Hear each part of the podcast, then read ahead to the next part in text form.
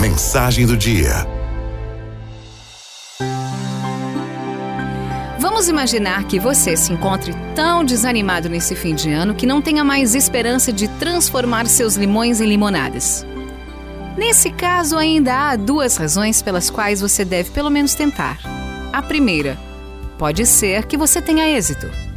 A segunda, mesmo que não tenha êxito, a simples tentativa de transformar o seu mínimo em máximo fará com que você olhe para frente, em vez de olhar para trás.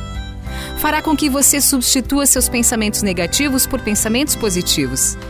Despertará suas energias criadoras, fazendo com que você fique ocupado, que não tenha nem tempo e nem vontade de lembrar do que ficou para trás, o que já passou.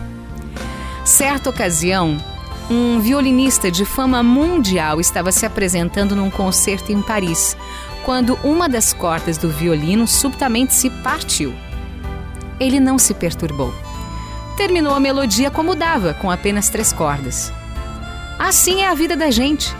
Se uma corda se parte, vamos continuar com as três restantes.